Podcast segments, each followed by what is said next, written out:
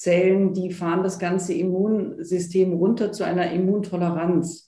Deswegen ist es wichtig, das eben balanciert zu haben. Und das ist eben wichtig zu untersuchen, wo regt man was Falsches an und wo hat man einen Mangel.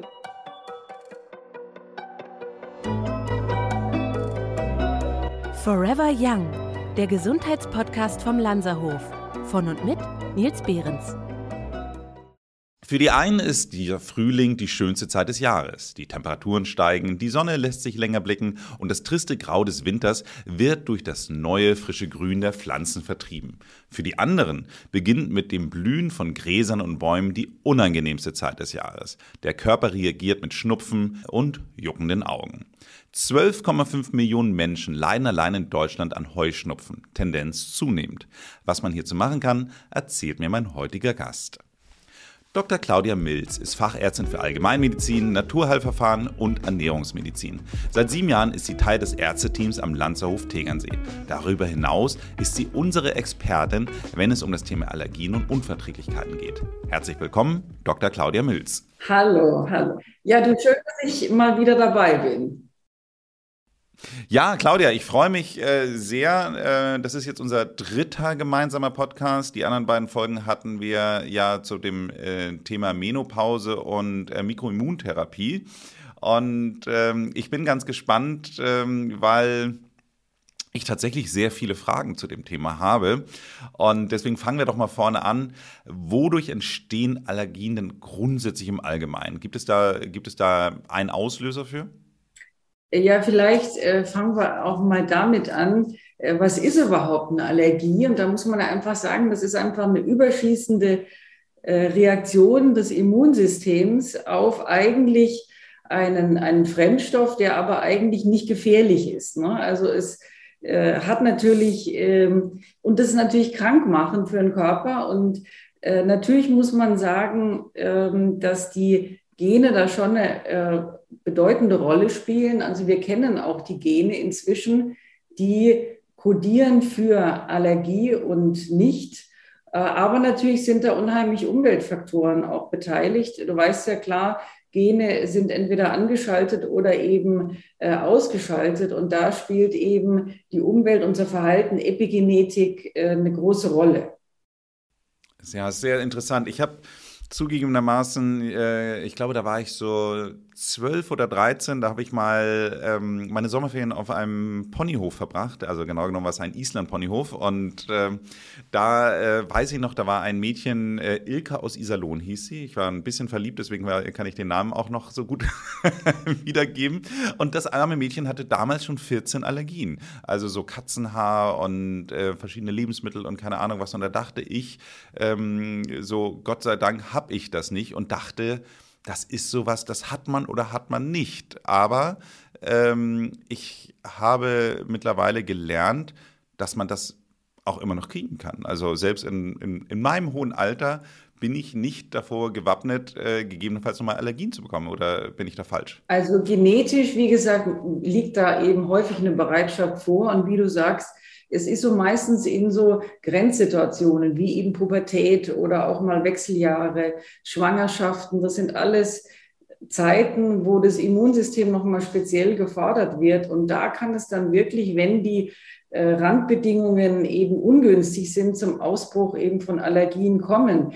Häufig ist es dann, äh, man muss natürlich sagen, gerade Kinder haben eben von Natur aus ein sehr überschießendes Immunsystem und sind dadurch allein schon begünstigt, Allergien zu bekommen. Und wenn dann eben noch ungünstigende, schädigende Faktoren dazukommen, wie eben äh, gehäuft bakterielle Infekte oder auch virale Infekte, ähm, dann kann es natürlich dann eben zum Anschalten dieser Gene kommen und dann eben zum Ausbruch auch von Allergien oder eben äh, insgesamt äh, die ähm, ja, deine vor allen Dingen Ausstattung äh, deines darmassoziierten Immunsystems. Das ist ja ein ganz großer Bereich, wo wir äh, Schleimhäute, wo wir äh, die Grenze haben zwischen körpereigen, innen und eben außen fremd. Und da ist der Darm eben unser größtes Immunorgan.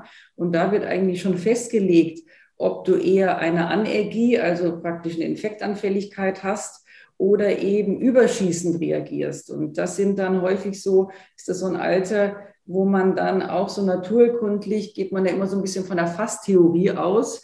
Also der Mensch wird dann symptomatisch, wenn äh, das Fass eben mal überlaufen ist. Und äh, ich denke so auch an die Situation, viele kommen dann mit 10, 12 äh, zu den Allergien, gerade weil dann häufig auch Stuhlstress angeht, so Gymnasiumsbeginn. Also dann kommt auch Stress dann dazu. Sicherlich ist auch bei Kindern teilweise das Thema Impfungen.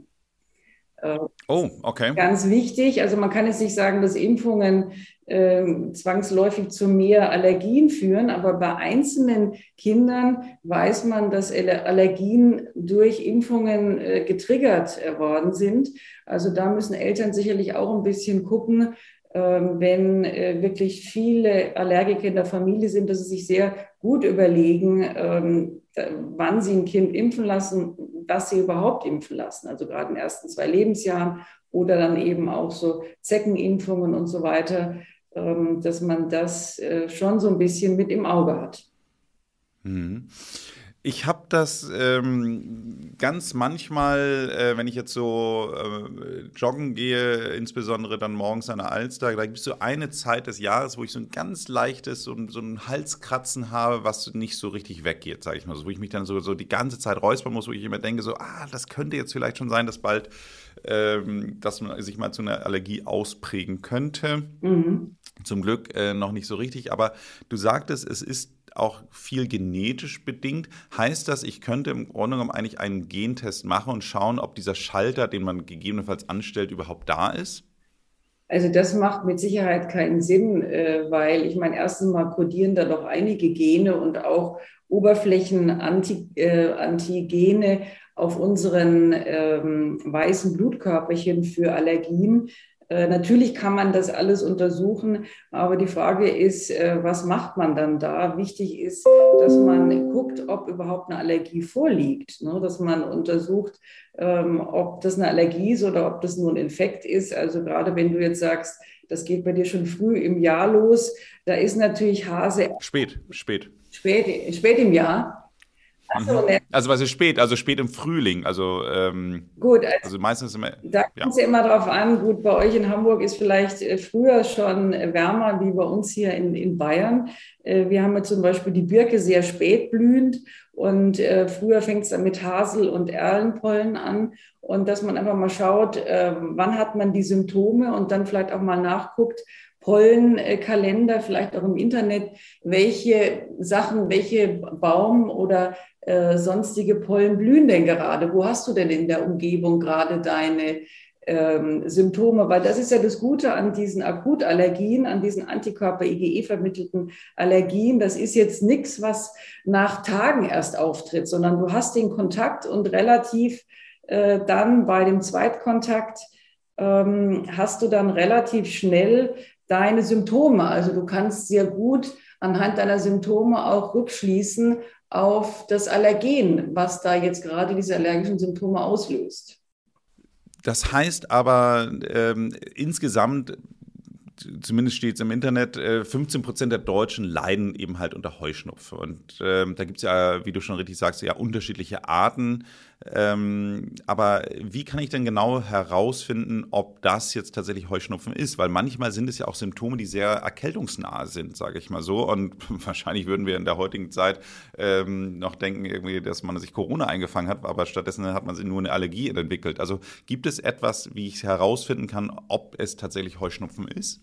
Naja gut, ich meine, du, du, hattest ja klar, die entzündlichen, das ist eben bei der Allergie, du hast ja die, die Erstsymptome der allergischen Re äh, äh, Reaktion sind ja praktisch Schwellung, Rötung, Juckreiz durch Histamin äh, ausgelöst. Das kann dann aber auch weitergehen zu entzündlichen Reaktionen, wie man es bei einem Asthmatiker kennt, der dann dieses entzündlich ähm, überreagible Bronchialsystem hat. Und dann kann das wirklich auch Entzündungssymptome machen. Und da ist es natürlich schon gut, man lässt äh, das Ganze dann allergologisch untersuchen, je nachdem, wo man eben die Symptome hat. Wenn zum Beispiel jetzt dein ähm, Nasenraum betroffen ist und die Augen, dann natürlich zum HNO-Arzt, zum allergologisch ausgebildeten HNO-Arzt. Der macht dann einen Hauttest zum Beispiel klassischerweise diesen Pricktest. Und da siehst du dann schon mal, äh, gegen was du reagierst, ob das jetzt nur Pollen sind oder ob das Tierhaare sind.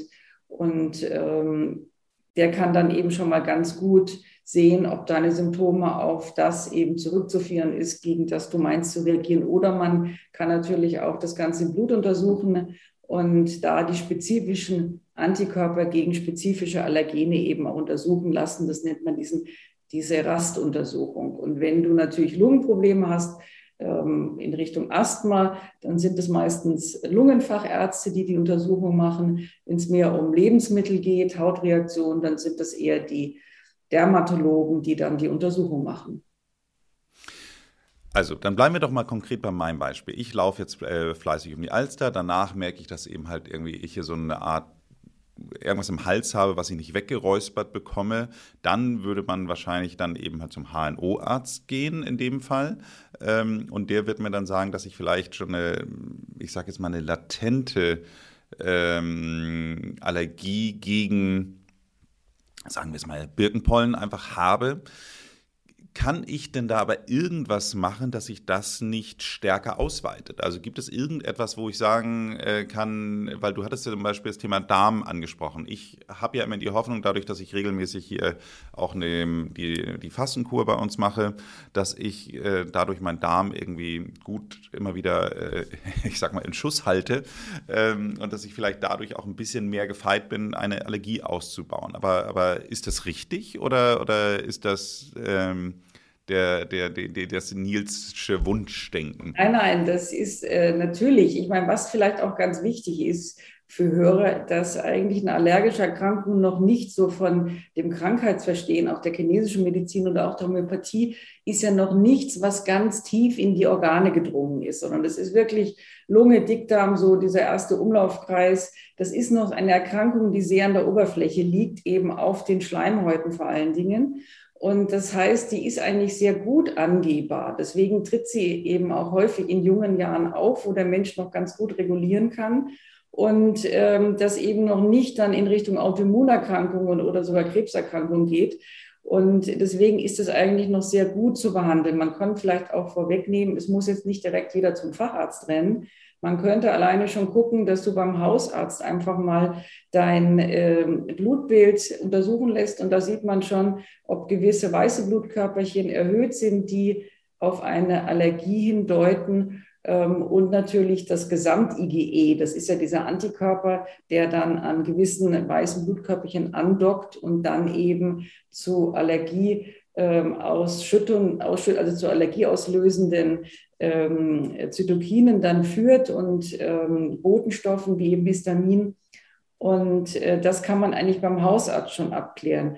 Und dann, was du tun kannst in Richtung ähm, erstmal plump Ernährung, wenn man dann weiß, auf was du reagierst, äh, dann ist zum Beispiel ganz entscheidend, ähm, es gibt bei verschiedensten Allergenen, Fremdallergenen von außen, gibt es Eiweiße, die auch in Lebensmitteln vorkommen, gegen die du reagierst. Also es gibt ein Eiweiß bei der Birke BetV1, das ist das Eiweiß, auf das du allergisch reagierst, was in Birkenpollen enthalten ist.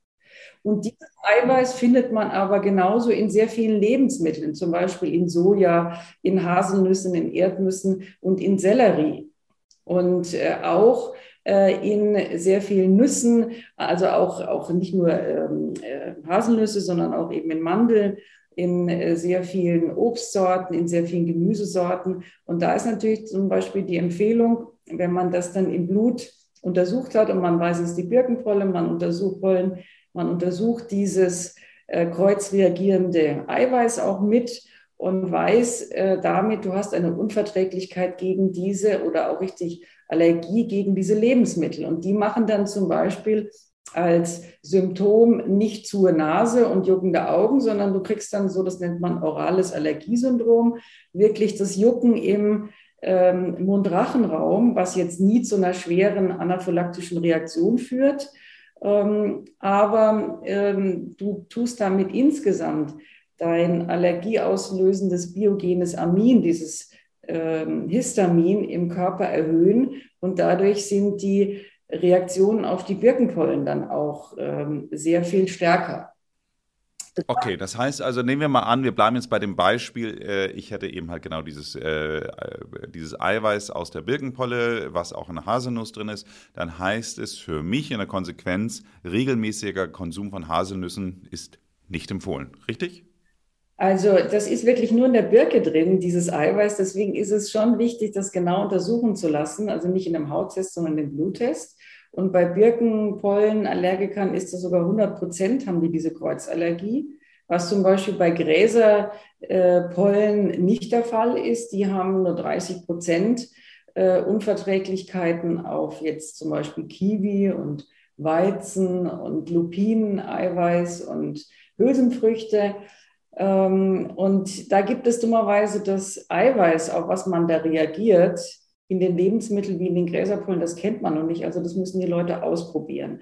Aber die Empfehlung kann man dann ganz deutlich geben, dass eigentlich ganzjährig Birkenpollenallergiker keine Sojaproteine zu sich nehmen dürfen, keine Hasel in jeglicher Form, äh, keine Erdnuss und kein Sellerie in auch nicht gekochter Form. Die anderen Lebensmittel, das ist jetzt eine ganze Latte, die sind meistens in gekochter Form verträglich und sind vorwiegend zu meiden, wenn diese Birkenpollen eben fliegen. Und da ist so, so, so ein Pollenflugkalender wichtig, weil das ist natürlich regional komplett unterschiedlich, wann wo was fliegt. Verstehe. Das heißt aber, ähm, nur damit ich es nochmal verstehe, nehmen wir doch mal an, wir bleiben trotzdem nochmal bei diesem Birkenpollenallergiker. Ähm, der hat die Probleme dann, wenn die Birken blühen. Aber äh, kann es dann sein, dass äh, die Allergie noch nicht so stark ausgeprägt ist, dass er äh, oder sie, ähm, wenn sie jetzt, ich sage jetzt mal, außerhalb dieser Blütezeit Haselnüsse, Sellerie zu sich nimmt, gar keine Reaktion hat, sondern nur, dass die Kombination aus der Blüte dann mit dem, dem jeweiligen Lebensmittel dann erst zu diesem Problem führen? Also insgesamt ist die Empfehlung, dass diese vier Lebensmittel, dass man die ganzjährig meiden soll, weil da kann es auch wirklich äh, schwere Reaktionen, allergische Reaktionen geben über dieses orale Allergiesyndrom hinaus. Und dann ist es ein bisschen individuell. Also sagen auch dann viele Patienten, also Steinobst kann ich das ganze Jahr nicht vertragen. Und ein, Ob äh, und ein Apfel muss ich, wie gesagt, schälen und gekocht und so geht's und alte äh, Apfelsorten gehen auch noch. Also das ist dann so ein bisschen individuell. Verstehe. Da komme ich äh, tatsächlich zu meiner nächsten Frage, weil du sagtest, alte Apfelsorten gehen. Ähm, kann es sein, dass ähm, sowas wie der Klimawandel oder Schadstoffe auch einen Einfluss haben auf ähm, unsere äh, Allergieempfindlichkeit? Ähm, auf jeden Fall. Also nicht nur, dass die Pollen verändert sind, also die, die Pollen sind aggressiver durch Schadstoffbelastung. Man weiß zum Beispiel auch bei Sojabohnen gibt es Stresseiweiße, die durch Schadstoffbelastung ähm, entstehen und äh, damit auch die originäre, also die Pollen jetzt unabhängige Sojaallergie auch im Zunehmen ist. Also das ist klar nachgewiesen, aber auch durch diese ganzen Xenohormone, also Inhaltsstoffen äh, von Plastik, diese ganzen Weichmacher, Pestizide, ähm, Konservierungsstoffe, die verändern eben sehr viel an unseren Zellen und eben gerade an unseren Schleimhautzellen, weil die sind ja so die erste Kontaktstelle von der Außenwelt in unserem Verdauungsapparat. Und äh, die ähm, zerstören oder die, die machen eine, initiieren eine entzündliche Immunreaktion, die damit auch äh, das Immunsystem, gerade das Darmassoziierte, wir haben ja da wirklich so ähm, Inseln an ähm, Immungewebe, ähm, gerade T-Lymphozyten, 80 Prozent der T-Lymphozyten leben da um den Darm rum. Und da wird dann, äh, werden dann äh, ja, Immunreaktionen initiiert in Richtung Allergie. Jetzt haben wir sehr viel über die Symptome und die Auslöser äh, gesprochen. Ähm, lass uns doch mal jetzt auch über die Linderung sprechen. Das heißt also, was kann ich denn tun, um die Symptome zu mindern? Also ich meine, äh, das Erste, was man natürlich machen sollte, ist natürlich, dass man die, das Allergen versucht, etwas zu meiden. Also gerade wenn man jetzt äh, Pollenallergiker ist, dass man wenn man nach Hause kommt, seine ganze Kleidung nicht im Schlafzimmer auszieht, dass man vielleicht abends die Haare wäscht, ähm, dass man nicht so ins Bett geht nach dem Joggen ähm, dass natürlich die äh, Milbenallergiker dieses Encasement machen. Also schon gucken, dass man die Last, diese, diese Allergenlast, dass man die etwas senkt, dass man da nicht den Kontakt zu hat. Ähm, dann natürlich als zweite Sache dieses Meiden von kreuzreagierenden äh, Lebensmitteln. Und natürlich darüber hinaus, wir haben ja auch Lebensmittelunverträglichkeiten, äh, die auch dazu führen, ähm, dass wir mehr Histamin produzieren, also IgG4 vermittelt. Das sind so die etwas verzögerten Akutallergien durch Lebensmittel, dass wir das, was wir da nicht vertragen oder auch im IgG 1 bis 3 Bereich entzündliche Reaktionen, dass wir da unser Immunsystem möglichst entlasten. Häufig sind es wirklich so Ei, Weizen ähm, und Kuhmilch. Also da ist die Empfehlung, wenn man das jetzt nicht testen lässt, dass ein ähm, Allergiker die Dinge mal weglässt, also äh, Kuhmilch eben frei isst, ähm, Ei, Eier meidet und auch Weizen meidet. Da hat er schon mal die Hauptallergene auch von Lebensmitteln ähm, gemieden und damit seinen Histaminspiegel gesenkt. Dann gibt es natürlich Lebensmittel, die auch von sich aus Histamin enthalten, wie zum Beispiel Erdbeeren, ähm, Tomaten, Artischocken, Auberginen, dass man guckt, in dieser Allergiezeit möglichst äh, histaminarm zu leben. Nicht jetzt noch, also Champagner, Rotwein, was alles extrem histaminreich ist, äh, und noch äh, Erdbeeren und was weiß ich, damit äh, den Histaminspiegel eben senkt und auch wieder natürlich Darmregulierung, wenn wir eine Überwucherung von Fäulniskeimen haben, die produzieren natürlich auch sehr viel Histamin. Was dann auch dazu führt, dass wenn noch ein bisschen Pollenhistamin dazukommt, wir sehr viel äh, allergischer reagieren, als wenn es nur die, die Pollen wären. Okay, das heißt also diese klassische Pretty Woman-Szene, äh, wenn ich das richtig erinnere, mit Champagner und Erdbeeren das ist für Histaminunverträglichkeit eher, eher hat der Richard eher, Gere, der Julia Roberts keinen Gefallen getan. Genau, genau. Also das ist sicherlich mal eine ganz wichtige Sache. Äh, gut, äh, die klassischen jetzt äh, schulmedizinischen Dinge mit Antihistaminika und langfristige Hyposensibilisierung äh, ist natürlich, äh, kann man äh, unternehmen. Was man jetzt akut naturkundlich, was wir machen, wäre zum Beispiel jetzt ähm, in dieser akuten Zeit Eigenblutbehandlungen versetzt mit homöopathischen Medikamenten zum Beispiel oder auch mit Enzymen aus Schlangengiften extrahiert, um das Immunsystem runterzufahren. Dann gibt es natürlich auch weiter wieder meine Mikroimmuntherapie, wo wir spezielle Medikamente haben, die antiallergisch äh, wirken. Und natürlich äh, Akupunktur, die vegetative Regulierung. Es gibt auch in der Akupunktur äh, antiallergische Punkte, die man dann auch ein, zweimal die Woche dann mit dazu nehmen kann. Okay. Das heißt aber, ähm, wenn ich das richtig verstehe, wäre dein Ansatz, wenn, wenn unsere Gäste zu uns kommen, immer erstmal mit dem ganzen Thema ähm, der naturheilkundlichen Behandlung eigentlich zu starten? Ja, natürlich. Das andere ist ja eher symptomatisch. Ich meine, diese Hyposensibilisierungen sind ja auch sehr aufwendig. Die sind zwar erfolgsversprechend, da spricht auch nichts gegen. Die Erfahrung ist so ein bisschen, dass dann andere Allergien wieder verstärkt kommen. Manchmal sind die eben sehr wirkungsvoll. Bei vielen beißt man sich dann doch die Zähne aus, wie bei der Birkenpollenallergie. Ähm, ja, also wie gesagt, natürlich ist ursächlich zu behandeln äh, da eher der Ansatz, den wir so propagieren. Okay. Verstehe. Jetzt ist für mich die Frage, wir reden jetzt in erster Linie erstmal über die Symptomlinderung. Ich hatte vor ungefähr zehn Jahren, als ich vor, beim Landshof angefangen habe, habe ich damals mal auch so eine sehr große ähm, Analyse gemacht, äh, gegen was ich eine latente Unverträglichkeit habe. Da hatte ich so 14 Lebensmittel, die äh, da auf meiner Liste standen. Dann hatte ich damals ein Programm äh, also genau was du sagst, hatte ich dann für ein Jahr lang, so, habe ich diese 14 Lebensmittel weitestgehend versucht zu meiden und wegzulassen und habe da zusätzlich dann eben halt eine sehr gezielte äh, Mischung an Mikronährstoffen dann bekommen, so die ich dann äh, für dieses Jahr dann eben halt zu mir genommen hatte. Und dann haben wir den Test nochmal nach einem Jahr wiederholt und da war wirklich alles weg. So, das heißt, äh, kann ich jetzt davon ausgehen, dass sich Allergien auch komplett heilen lassen können?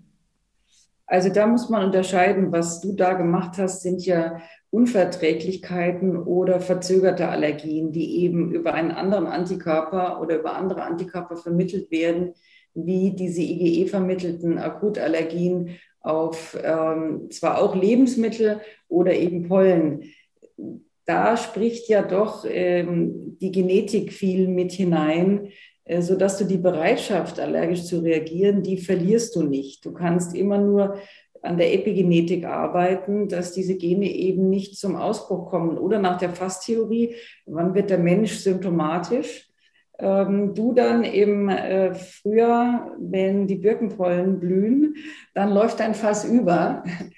Mhm. Da ist jetzt die Naturkunde äh, hinterher, wie kann man dein Fass so wenig gefüllt haben, äh, zum äh, Spätwinter, äh, nämlich nur 30 Prozent, dass dir die Birkenpollen eben nichts mehr ausmachen. Und das sagen uns halt sehr viele Patienten. Ach Mensch, dieses Jahr Birkenpollen, habe ja überhaupt keine Probleme gehabt. Ähm, das heißt jetzt nicht, dass ihre genetische Bereitschaft weg ist, aber sie haben ihre Darmbarriere intakt. Sie haben ihr Darmökosystem intakt. Sie haben keinen toxischen Mikrofilm auf den Schleimhäuten durch eben diese ganzen giftigen Stoffe und durch Fäulnisüberwucherung.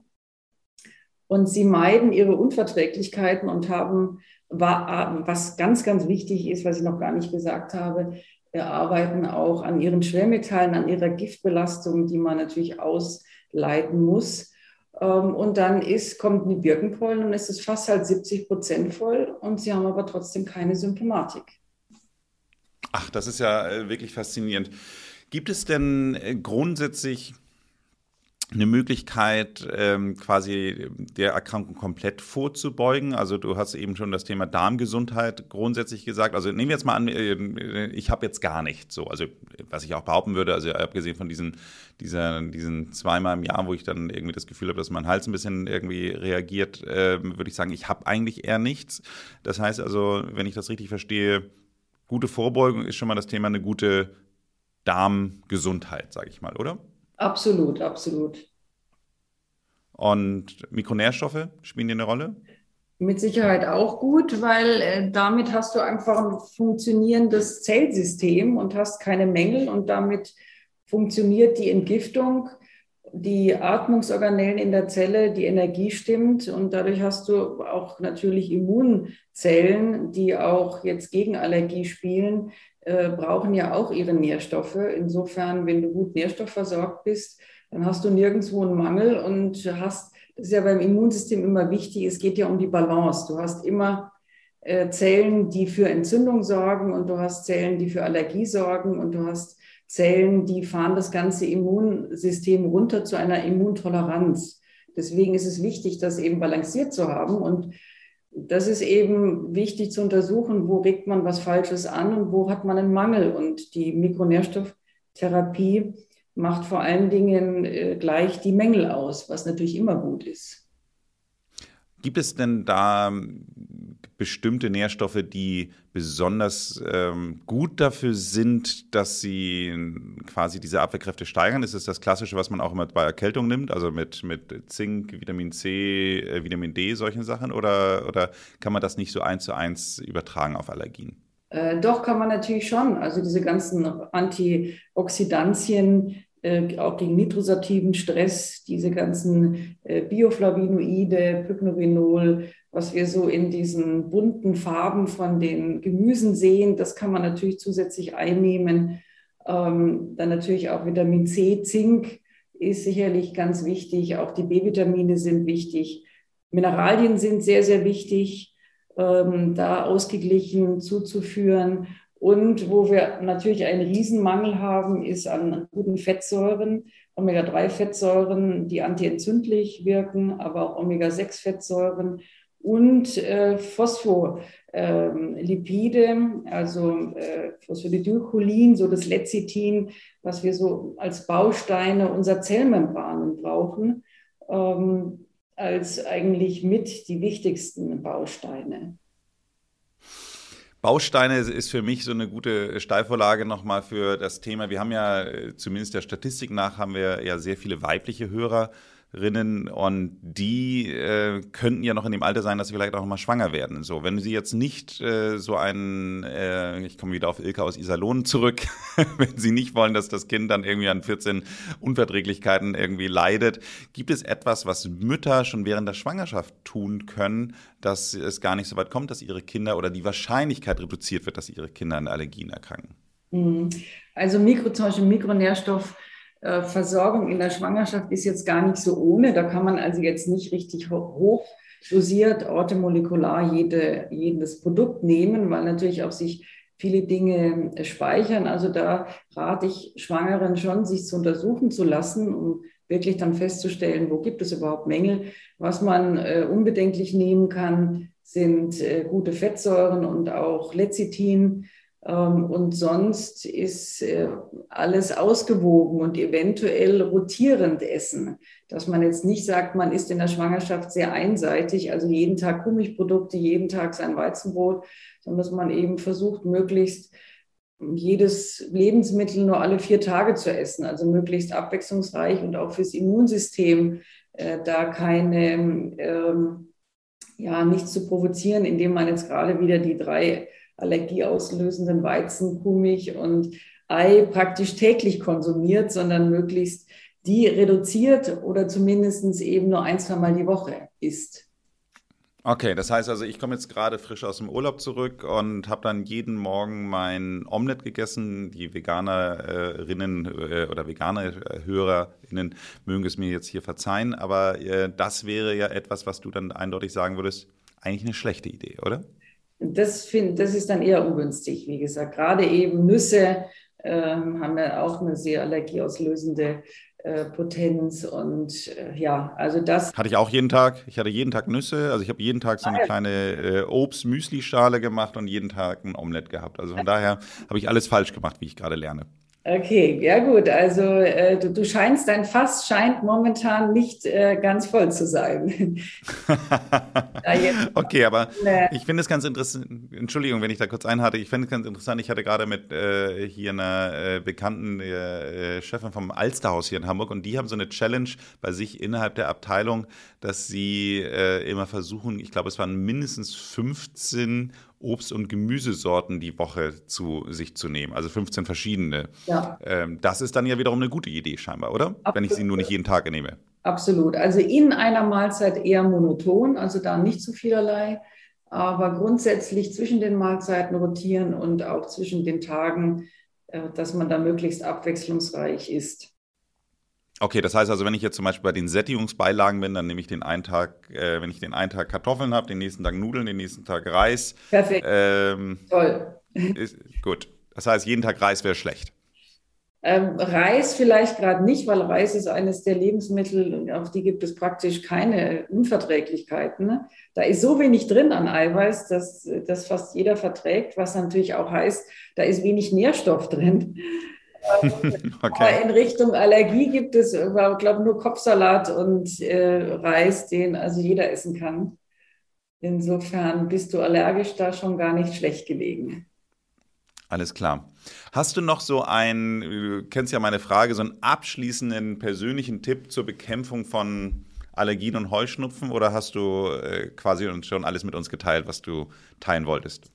Also klar gibt es unheimlich viel noch. Ich habe ja schon, wie gesagt, Bakterien, Viren untersuchen, weil wirklich manche Virusbelastungen chronisch äh, Allergien unterhalten. Äh, und natürlich auch Thema Stress, äh, Thema Stressuntersuchung, Cortisol, Mangel, Erschöpfung, Nebenniere. Das ist sicherlich auch noch eine wichtige Sache neben dieser Schwermetall. Belastung, die auch häufig nicht nur zu Allergien, aber zu allergischen Symptomen, genannt so Pseudoallergien, da gibt es eigentlich gar keine IgE-vermittelte Re äh, Reaktion, aber das kommt äh, gerade an Haut äh, wie Allergien einher. Also das sind ganz wichtige Themen. Aber mein äh, persönlicher Geheimtipp, ich äh, traue es mir immer oft nicht zu sagen, gerade äh, unter uns Ärzten, ist ein Naturverfahren, das habe ich wegen meinen Kindern extra gelernt, das nennt sich NIT, Nambutripat Allergy Elimination Therapy. Da bin ich sogar nach LA geflogen, um das zu lernen, damals noch von der Dr. Devi. Ähm, und ähm, das ist etwas, das hat mich unheimlich fasziniert, weil du siehst es eigentlich nie, auch bei Hyposensibilisierungen, dass diese IgE-Antikörper wirklich weggehen gegen diese äh, schrecklichen Akutallergien. Aber da habe ich es gesehen.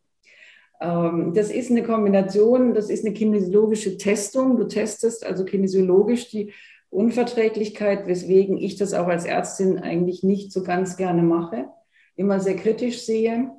Äh, dann folgt eine Rückenbehandlung, praktisch die Akupressurpunkte der sympathischen Nervenknoten am Rücken, innerer und äußerer Blasenmeridian.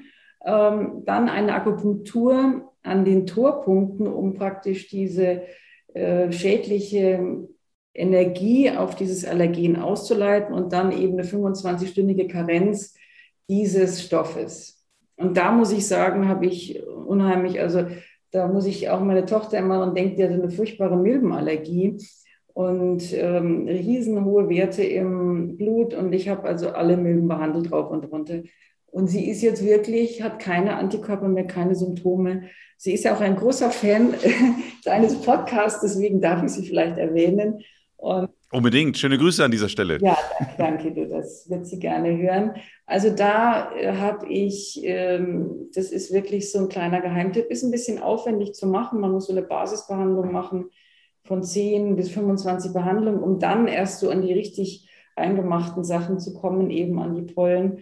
Und das bleibt auch relativ stabil und ist für mich auch so eine ursächliche Behandlung, weil, weil eben das vegetative Nervensystem mit behandelt wird. Das ist ja so die Theorie auch, dass ähm, Allergien entstehen, gerade bei Kindern.